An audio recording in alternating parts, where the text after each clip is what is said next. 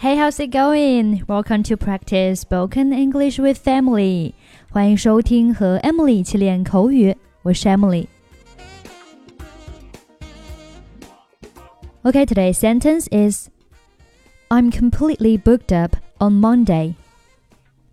I'm completely booked up on Monday.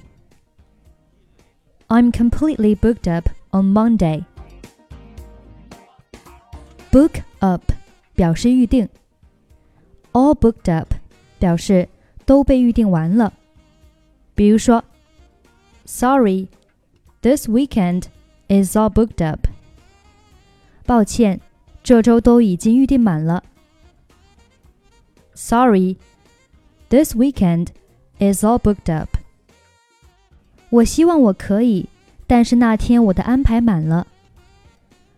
I wish I could, But I'm all booked up that day. I wish I could, but I'm all booked up that day. 所以，I'm completely booked up on Monday，意思就是我周一的日程安排已经满了。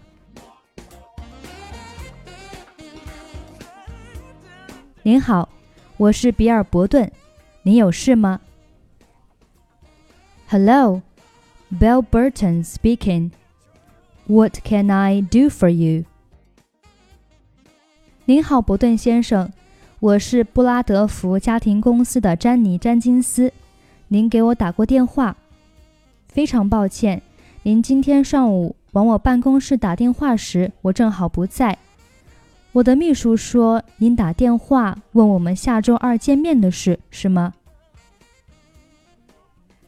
？Hello, Mr. Burton. This is Jenny Jenkins of Bradford and Sons. Returning your call. I'm sorry you missed me when you called my office this morning. My secretary said you called concerning our meeting next Tuesday. 是的，詹金斯小姐，谢谢您能回电话， 很高兴我终于联系到您了。我想告诉您，下周二我不能赴约，那天我要出城去办事。有没有可能把见面时间改到周一？Yes, Mrs. Jenkins. Thank you for returning my call.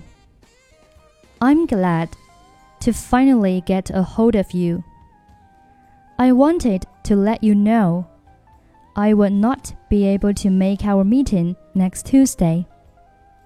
I will be out of town that day.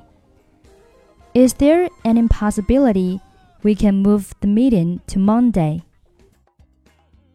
对不起，恐怕我周一的日程已经排满了，能否等您回来再说？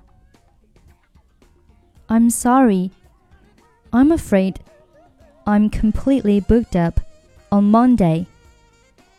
Would it be possible to postpone until you return? 哦天啊！我原来打算在离开之前处理好见面之事，不过我想我可以重新安排一下。没错，我们可以安排一下。我周四上午才回来。那周四下午怎么样？这个时间你可以吗？Oh dear, I was counting on taking care of our meeting before I leave, but I suppose I could shuffle a few things. Yes, we can arrange something. I'll be back Thursday morning. What about Thursday afternoon? Would that work for you?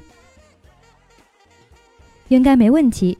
我们定在两点可以吗 ？That should be fine. Shall we say about two o'clock? 好极了，我盼着下周四下午两点与您见面。你如果要更改时间，请随时打我手机联系。Perfect. I'll look forward to seeing you at 2 o'clock next Thursday afternoon. If you need to change the time, please feel free to call me on my cell phone. 谢谢伯顿先生，下周四见。Thanks, Mr. Burton. I'll see you on Thursday.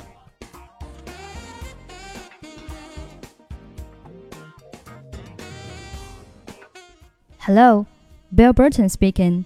What can I do for you? Hello, Mr. Burton. This is Jenny Jenkins of Bradford and Sons, returning your call. I'm sorry you missed me when you called my office this morning. My secretary said you called concerning our meeting next Tuesday. Yes, Mrs. Jenkins. Thank you for returning my call. I'm glad to finally get a hold of you. I wanted to let you know I will not be able to make our meeting next Tuesday. I'll be out of town that day. Is there any possibility we can move the meeting to Monday? I'm sorry. I'm afraid I'm completely booked up on Monday. Would it be possible to postpone until your return? Oh dear. I was counting on taking care of our meeting before I leave, but I suppose I could shuffle a few things. Yes, we can arrange something. I'll be back Thursday morning. What about Thursday afternoon? Would that work for you? That should be fine. Shall we say about 2 o'clock? Perfect. I look forward to seeing you at 2 o'clock next Thursday afternoon. If you need to change the time, please feel free to call me on my cell phone. Thanks, Mr. Burton. I'll see you on Thursday. Okay, that's it for today. 想要学习更多商务英语、旅游英语。以及亲子英语的朋友，欢迎关注我们的微信公众号“英语主播 Emily”。I'm Emily. I'll see you next time. 拜拜。